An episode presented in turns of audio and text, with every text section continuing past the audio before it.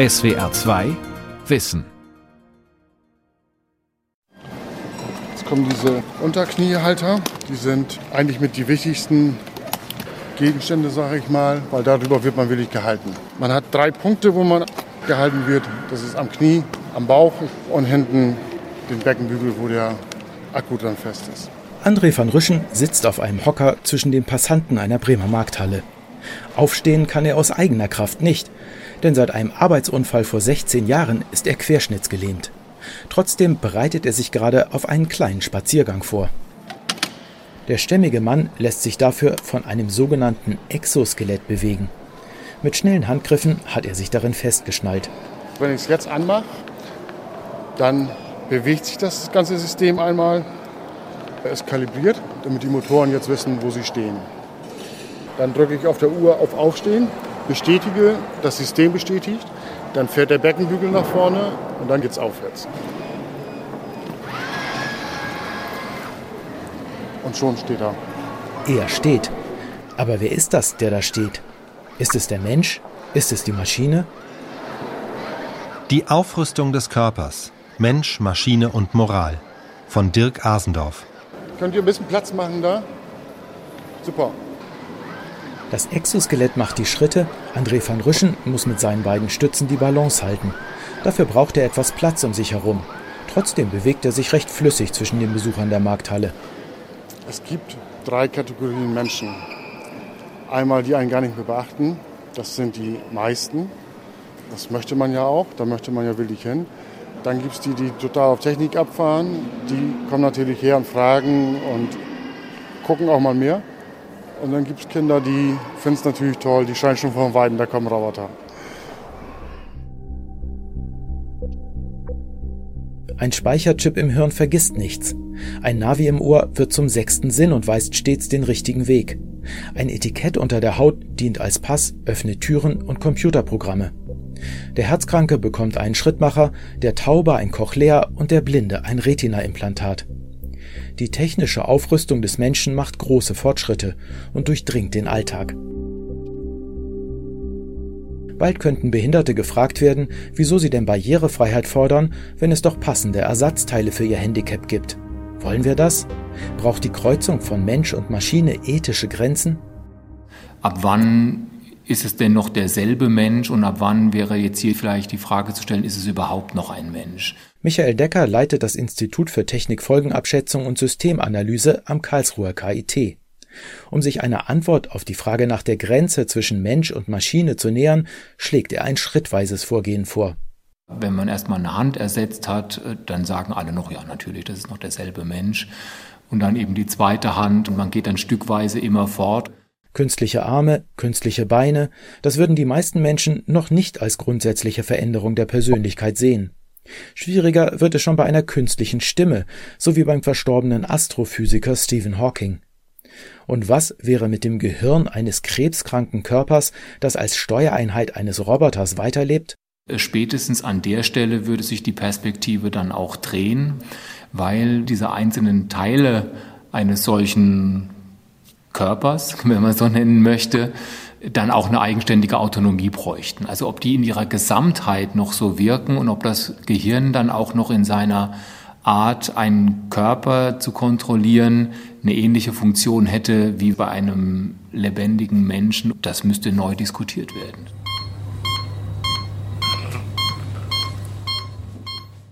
Noch ist das Hirn im Glas Science Fiction. Zwar haben Wissenschaftler es bereits geschafft, den Denkapparat eines Schweins außerhalb des Körpers von künstlichem Blut durchströmt am Leben zu erhalten. Und auch an der Steuerung technischer Apparate durch reine Gedankenkraft mit Hilfe sogenannter Brain-Computer Interfaces wird seit zwei Jahrzehnten in vielen Laboren gearbeitet. Doch die Ergebnisse sind noch recht ernüchternd. Selbst das Exoskelett, mit dem André van Rüschen unterwegs ist, scheitert noch an höheren Bordsteinkanten. Auch bei Regen und rutschigem Untergrund sollte er es besser nicht benutzen. Und rückwärts kann es überhaupt nicht laufen. Wir kennen dann eben zu schnell nur sozusagen die Hochglanzversion davon. Das Video oder den YouTube-Clip, wo jemand über glitschige Steine springen kann mit einem, prothetischen Fuß, ohne auszurutschen oder eben ein Weinglas in der Hand halten kann. 95 Prozent Erfolgssicherheit in Experimentalanordnung ist für den Alltag einfach noch zu schlecht. Sagt der Lübecker Medizinhistoriker Cornelius Borg. Denn wenn eine bestimmte Bewegung in 95 Prozent aller Fälle klappt, bedeutet das gleichzeitig, jeder zwanzigste Versuch scheitert, mit der Gefahr, dass der Patient stürzt oder sich verletzt. Cornelius Borg hat sich intensiv mit der Geschichte der Prothetik beschäftigt. Wir wissen ja aus archäologischen Ausgrabungen oder alten Funden, dass es tatsächlich schon, was wir heute Prothesen nennen würden, zum Beispiel schon im alten Ägypten gab. Also wo ein Fuß so ersetzt wurde durch eine Ergänzung des verlorenen Cs, dass offensichtlich die Person damit besser laufen konnte. Also das Thema ist ganz alt. Und so alt wie das technische Ersatzteil für den kranken oder versehrten Körper, so alt ist auch die ethische Debatte darum. Je länger wir darüber nachdenken, ist ja das Faszinierende, dass Mensch und Maschine sich nicht so einfach unterscheiden lassen. Wenn Menschen anfangen, Prothesen zu bauen, begreifen sie sich immer schon als Maschinen. Sonst kann man keine Prothesen bauen. Prothesen bauen heißt Körper als Maschine begreifen. Besonders sichtbar wurde das nach dem Ende des Ersten Weltkriegs, als Hunderttausende Soldaten mit amputierten Gliedmaßen von den Fronten heimkehrten. Die sogenannte Krüppelfürsorge sollte sie so schnell wie möglich in den Alltag reintegrieren und auch als Arbeitskraft für die Industrie zurückgewinnen. Da lag der Gedanke nahe, beim Ersatz der verlorenen Gliedmaßen die besonderen Anforderungen des Arbeitsplatzes gleich mit zu berücksichtigen. Es gab eine ganze Menge Prothesen, die so eine Art Vierkantschlüssel am Ende hatten statt einer Hand. Und an diesen Vierkantschlüssel konnte dann ein spezifisches Adapter angesteckt werden, der diesen Prothesenkörper mit der zu bedienenden Maschine buchstäblich verschaltet hat. Also tatsächlich hat diese Prothesentechnik, jetzt mal so metaphorisch gesprochen, den Menschen zum Rädchen in der Maschine gemacht. Heute experimentiert die Automobilindustrie mit Exoskeletten. Bei Audi und BMW werden auch körperlich unversehrte Arbeiter für bestimmte belastende Tätigkeiten am Fließband damit unterstützt, zum Beispiel beim Montieren in hockender Position oder beim Überkopfarbeiten. Das schont Rücken und Arme und verbessert die Leistungsfähigkeit. Ein Versprechen, das auch schon in den Sport eingezogen ist.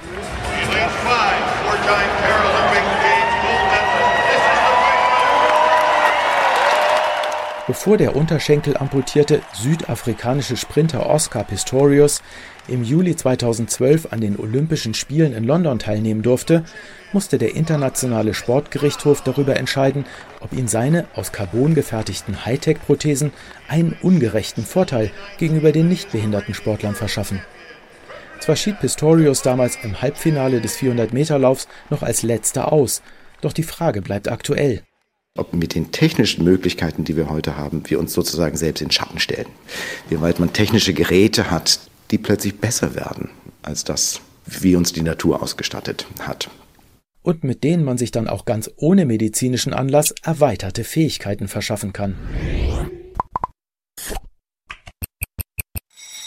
Ich bin ein Biohacker beziehungsweise insbesondere ein Bodyhacker. Das heißt, wir upgraden Menschen, machen sie leistungsfähiger, bringen Funktionen rein, die sie vielleicht vorher nicht hatte. Patrick Kramer hat sich drei Computerchips von der Größe eines Reiskorns unter die Haut gespritzt. Für Haustür und Auto braucht er jetzt keinen Schlüssel mehr. Die Schlösser öffnen, ähnlich wie bei den in Hotels üblichen Chipkarten, durch einfaches Handauflegen. Auch seine medizinischen Notfalldaten hat Kramer unter der Haut abgespeichert. Sein Hobby hat er inzwischen zum Beruf gemacht.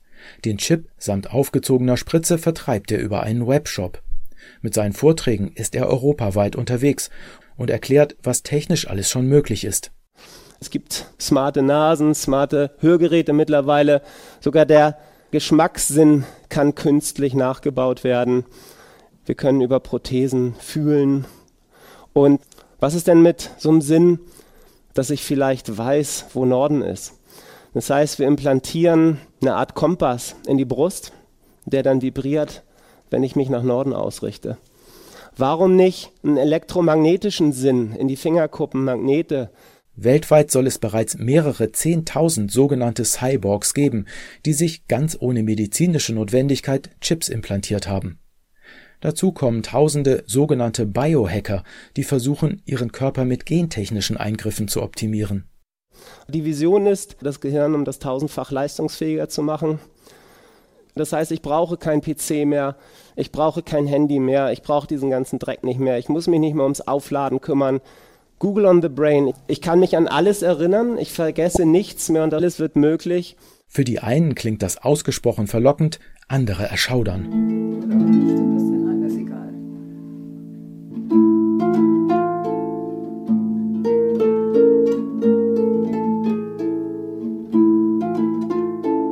Die Harfistin Hanna Möller liebt akustische Musik und hat, wie sie selber sagt, mit Technik nichts am Hut. Doch vor 20 Jahren war sie gezwungen, sich intensiv damit zu befassen, denn ihre Tochter wurde taub geboren. Und als Mutter musste Hanna Möller entscheiden, ob sie ein sogenanntes Cochlea-Implantat bekommen sollte.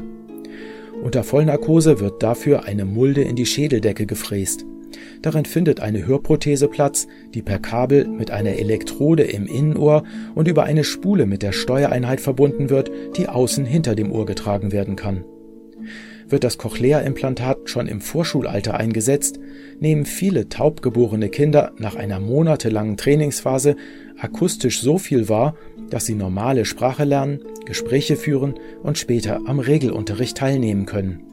Allerdings ist die Operation nicht ungefährlich und sie gelingt auch nicht immer. Hanna Möller war zunächst dagegen. Ich dachte, sie kommt gehörlos auf jeden Fall durch. Es gibt diese Kultur der Gehörlosen. Ich bin auch ein Vertreter, nicht unbedingt von diesem alles können, sondern mehr so die Konzentration. Also ich wollte es eigentlich vom Gefühl her nicht.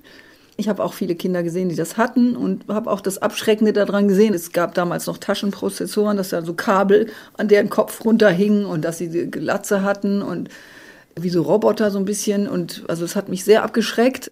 Doch dann hörte sie immer häufiger den Vorwurf, sie würde ihrer Tochter ohne das Implantat ein normales Leben verweigern. Radikal waren diese Propaganda-Leute, wenn man zu den Firmen und so hingegangen ist. Die haben wirklich gesagt, das muss und das ist die einzige wahre Entwicklung und man muss nach vorne schauen. Alles andere wäre völlig gegen jede Entwicklung und konservativ und destruktiv und sowas. Die Sprachtherapeuten, wo ich in Bremen war, die haben mich dann eben massiv auch beeinflusst. Die haben gesagt, das musst du machen, du als Musiker und sowas. Und willst du, dass dein Kind gehörlos wird? Und das ist ja ein Verbrechen. Und also da, darauf war ich sehr sauer, aber es hat mich natürlich trotzdem auch beeinflusst. Und letztendlich war ich genau auf 50-50. Am Ende hat sie sich für die Operation entschieden. Ihre Tochter ist ihr heute dankbar dafür. Aber sie kann sich natürlich auch nichts anderes vorstellen. Sie hat dadurch viele Leute kennengelernt, die sie sonst nicht kennengelernt hätte. Sie, sie kann gut kommunizieren und ihre beste Freundin äh, spricht ja auch und mit der kann sie sich ganz toll unterhalten und sie ist sprachbegabt und für sie war das das Richtige, was nicht heißt, dass das für alle das Richtige ist. Überhaupt gar nicht. Zum Beispiel für den dreijährigen Leon in Goslar. Auch er wurde taub geboren. Seine Eltern sind allerdings ebenfalls beide taub und sie haben sich gegen das Hörimplantat entschieden. Schließlich kommunizieren sie in der Familie und im Freundeskreis in Gebärdensprache und finden das auch völlig ausreichend. Doch das Jugendamt hat Bedenken und lässt deshalb vom Familiengericht prüfen, ob die Entscheidung gegen das Implantat womöglich das Kindeswohl gefährdet. Der Behördenleiter Frank Dressler äußerte sich im Bayerischen Rundfunk zu dem Fall. Also ich kann nachvollziehen, Eltern, die in ihrer Community leben, dass sie auch natürlich eine Bindung haben zu ihrem Kind und natürlich auch das Beste wollen für das Kind. Das ist erstmal unbestritten. Aber es gibt vielleicht daneben, neben dieser, sag ich mal, wie beschreiben das, eine sehr radikale Haltung da, auch Verfechter, die sagen, wir müssen auch das Kind im Blick haben. Das Kind hat möglicherweise, wenn es gehörlos aufwächst, dann später Einschränkungen in der Teilhabe am Leben in der Gemeinschaft. Auch das ist ein Aspekt, den wir uns angucken müssen. Das wird bestritten, auch von vielen in der Community, die sagen, nee, wir sind auch gar nicht äh, behindert im eigentlichen Sinne, sondern wir sind nur Menschen, die anders kommunizieren. Ja? Gehörlose können sich per Gebärdensprache verständigen, Blinde navigieren mit dem Langstock sicher durch eine Menschenmenge. Ist das nicht ebenso normal wie die akustische Unterhaltung und der Blick nach vorne? Sind für die vollständige Teilhabe an der Gesellschaft wirklich genau fünf Sinne nötig? Hören, sehen, schmecken, riechen, fühlen? Joachim Steinbrück kennt das Thema aus eigener Erfahrung. Der Jurist ist im Schulalter vollständig erblindet. Heute ist er Bremens Landesbehindertenbeauftragter. In den Ersatz- und Zusatzsinn, die moderne Prothesentechnik möglich macht, sieht er auch eine Gefahr. So ein grundsätzliches Problem besteht darin, dass eine Beeinträchtigung zu haben immer noch auch als ein Makel angesehen wird, als ein Problem, was unbedingt beseitigt werden muss. Und für mich stellt sich gerade bei diesen Implantaten die Frage, werden die Menschen später nicht darauf verwiesen, wieso willst du Barrierefreiheit, du kannst dich doch behandeln lassen. Also so ein Zwang, diesen angeblichen medizinischen Fortschritt mitzumachen. Und das halte ich für sehr problematisch. Seine eigene Blindheit hat Joachim Steinbrück sogar als Befreiung erlebt. Als er im Jugendalter den letzten Sehrest verlor, musste er sich nicht mehr mit immer weiter zunehmenden Einschränkungen herumplagen, sondern konnte an einer Blindenschule ein neues Leben starten. Blindheit ist ja erstmal kein Grund, unglücklich sein zu müssen oder zur Inaktivität verurteilt zu sein, sondern es ist einfach eine Form, sag ich mal, des menschlichen Seins, die auch bestimmte Probleme mit sich bringt, keine Frage. Und ich glaube, wovor wir uns erstmal hüten müssen, ist so vor Heilsversprechen. Denn nicht nur das Erblinden oder die Gehörlosigkeit, auch das Zurückgewinnen eines der fünf Sinne kann mit Problemen verbunden sein. Die Identität ist eine andere, die Menschen reagieren anders auf mich, wie sie das getan haben, als ich blind war. Das muss ich neu lernen, also im Sozialverhalten. Und ich glaube, das Wichtige ist erstmal, dass man den Menschen, die vor dieser Frage stehen, so eine Behandlung zu machen, nicht irgendwie das Glück auf Erden verspricht, sondern ihnen sehr realistisch auch äh, verdeutlicht, dass es da durch vielleicht neue Probleme auch gibt, mit denen sie dann auch fertig werden müssen und dass nicht auf einmal der Schalter umgelegt wird und die Welt ist wieder gut. Hans-Peter May hat das erlebt. Vorsichtig steigt er die Treppe in den Garten seines Hauses in einer bayerischen Kleinstadt hinunter. Was optische Reize betrifft, kann er gerade hell und dunkel unterscheiden. Wenn ich jetzt vor mir schaue, ist das dunkel von der Garage her, das ist das Loch hier, praktisch wo die Einfahrt ist. Und schaue ich jetzt nach oben, dann ist, Moment, ab hier, das dürfte die Grenze sein. Schaue ich hier, ist ein Signal weg, hier kommt schon, das ist jetzt der Himmel. Dass Mai sich überhaupt im Garten umblicken kann, hat er einem Wunder der Technik zu verdanken. Der 59-Jährige ist nämlich blind. Retinitis pigmentosa. Eine unheilbare Erbkrankheit. Die Sinneszellen im Inneren seines Auges sind langsam abgestorben. Zuerst die Stäbchen, sie sind für die Graustufenerkennung im Dämmerlicht zuständig, dann auch die letzten Zapfen, die für das scharfe und farbige Sehen sorgen. Vor fünf Jahren war das. Doch vor einem Jahr hat sich Mai ein winziges Ersatzteil für die abgestorbenen Sehzellen unter die Netzhaut des linken Auges implantieren lassen. Das war unter Vollnarkose, also bei mir hat es sehr lange gedauert, das waren neun Stunden. Ungefähr einen Monat nach der OP, da wurde der Chip dann zum ersten Mal aktiviert, um zu sehen, ob der überhaupt anspricht. Ja, und als das Ding eingeschaltet worden, hat prompt funktioniert. Ich habe meinen ersten Lichtblitz gekriegt, war natürlich voller Freude. Erstmal, weil es geheißen hat, das Ding funktioniert. Das Ding ist ein 4 x 3 mm kleiner Chip und die derzeit ambitionierteste Technik für die Wiederherstellung eines der fünf Sinne. Ähnlich wie in einer Digitalkamera wandeln Fotodioden auf dem Chip die optischen Reize in elektrische Impulse um, die verstärkt und dann direkt auf die Netzhaut weitergeleitet werden. Von dort fließen sie an den Sehnerv, so als kämen sie von den natürlichen Stäbchen und Zapfen. Für die Stromversorgung braucht Mai ein kleines Steuergerät. So. Da sind Batterien drin hinten.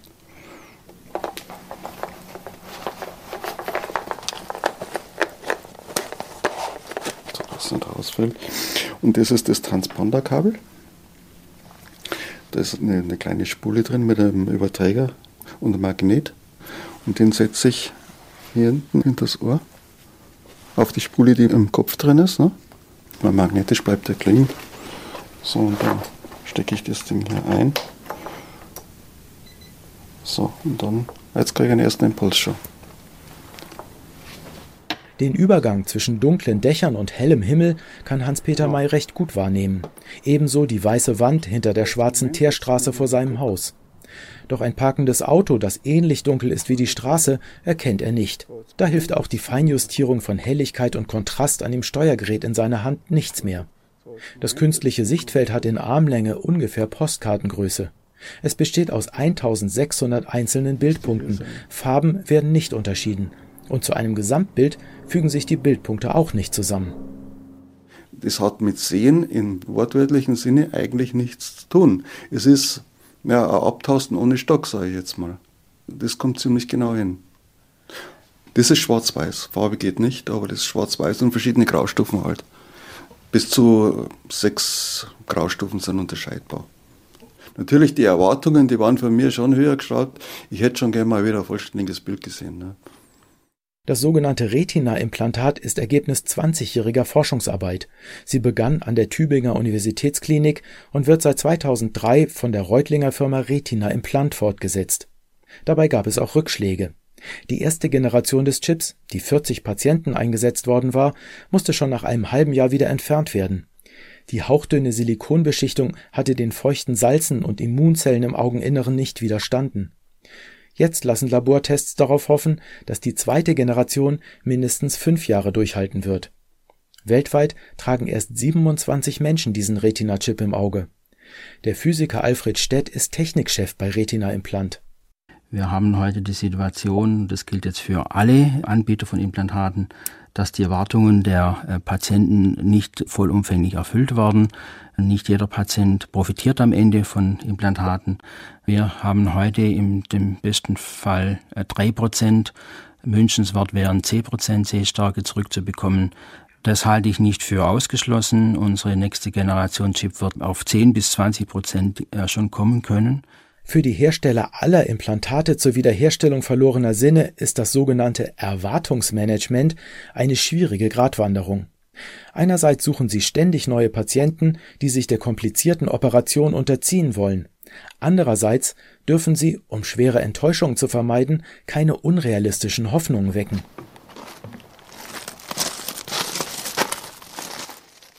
Auch Hans-Peter May hat sich die Entscheidung für das Retina-Implantat nicht leicht gemacht. Eigentlich hatte er sich schon damit arrangiert, den Rest des Lebens als Blinder zu verbringen. Ich habe das Ganze seit über 40 Jahren jetzt. Man wächst in seine Situation natürlich rein. Ich könnte jetzt nicht sagen, dass mir das egal ist. Wirklich nicht. Aber es ist auch nicht so, dass mich das großartig auffühlt. Es gibt so viele Möglichkeiten, eine äh, Umgebung zu erfahren und zu äh, gründen und sich zu merken. Das kann der Sehender gar nicht ermessen, wie das ist. Doch dann hat ein Gedanke den Ausschlag gegeben, der ihm nicht mehr aus dem Kopf ging. Das war für mich eigentlich das letzte Aufbäumen gegen diese Erkrankung, dass ich sagen kann, ich versuche das jetzt mal. Nicht, dass ich irgendwann mal rumhänge und sage, da hätte ich die Möglichkeit gehabt und habe es nicht genutzt. Und ich habe das, was ich dazu tun kann, das habe ich von mir, von meiner eigenen Person aus entschieden und gemacht. Mehr kann ich für mich aus nicht tun. Eine Begleitperson ersetzt das Implantat nicht, und auch beim Ausfüllen der Formulare, in denen er regelmäßig über seine Erfahrung mit dem Chip im Auge berichtet, ist Hans-Peter May auf Hilfe angewiesen. Er macht es aber trotzdem. Man, ich habe jetzt vielleicht nichts mehr davon, aber wenn die Ärzte auf den richtigen Trichter kommen, da ein vernünftiges Mastertherapie mal rauszukriegen, dann möchte ich da schon beteiligt sein. Und dass ich sagen kann, ja, ich habe wenigstens da was dafür getan. Das ist für mich schon wichtig.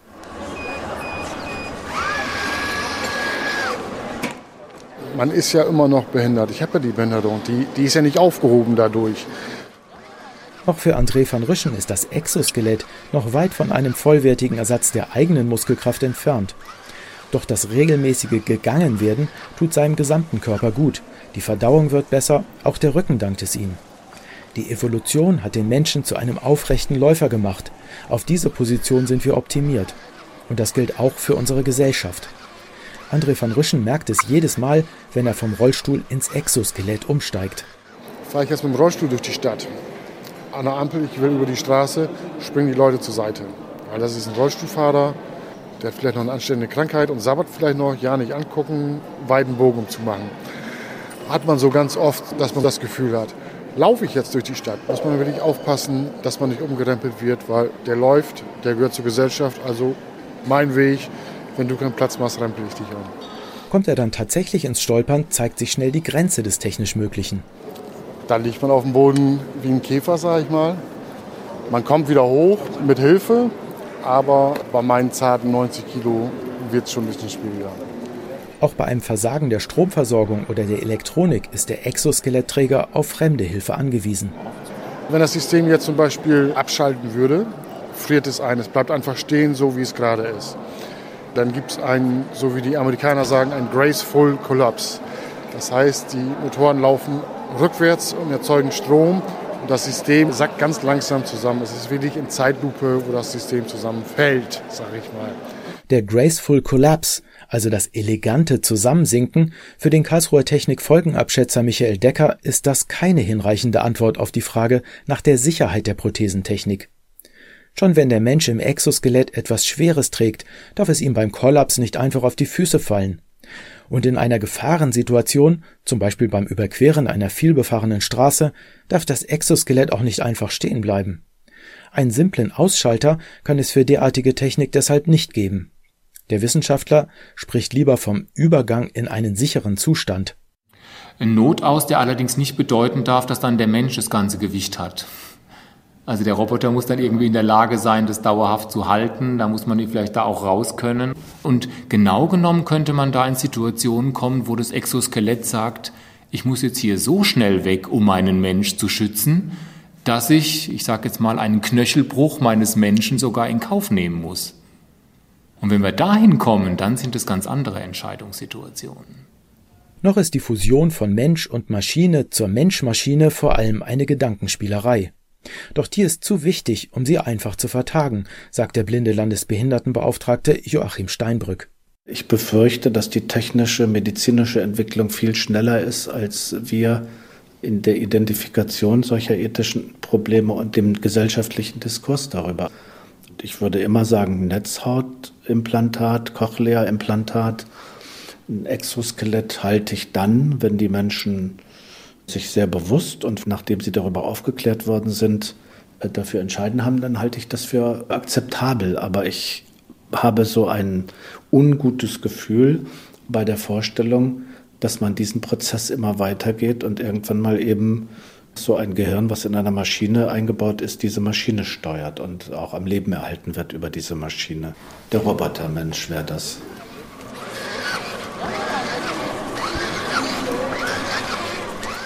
Für André van Rüschen ist das ein ziemlich fernliegender Gedanke. Er hat einen sehr pragmatischen Umgang mit seinem Exoskelett. Es verhilft dem querschnittsgelähmten Mann für eine Weile zum aufrechten Gang. Wirklich voran kommt er damit aber nicht.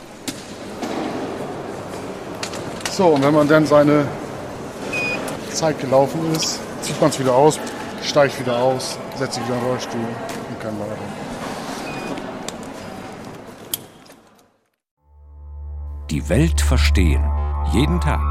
SWR2 Wissen. Manuskripte und weiterführende Informationen zu unserem Podcast und den einzelnen Folgen gibt es unter swr2wissen.de.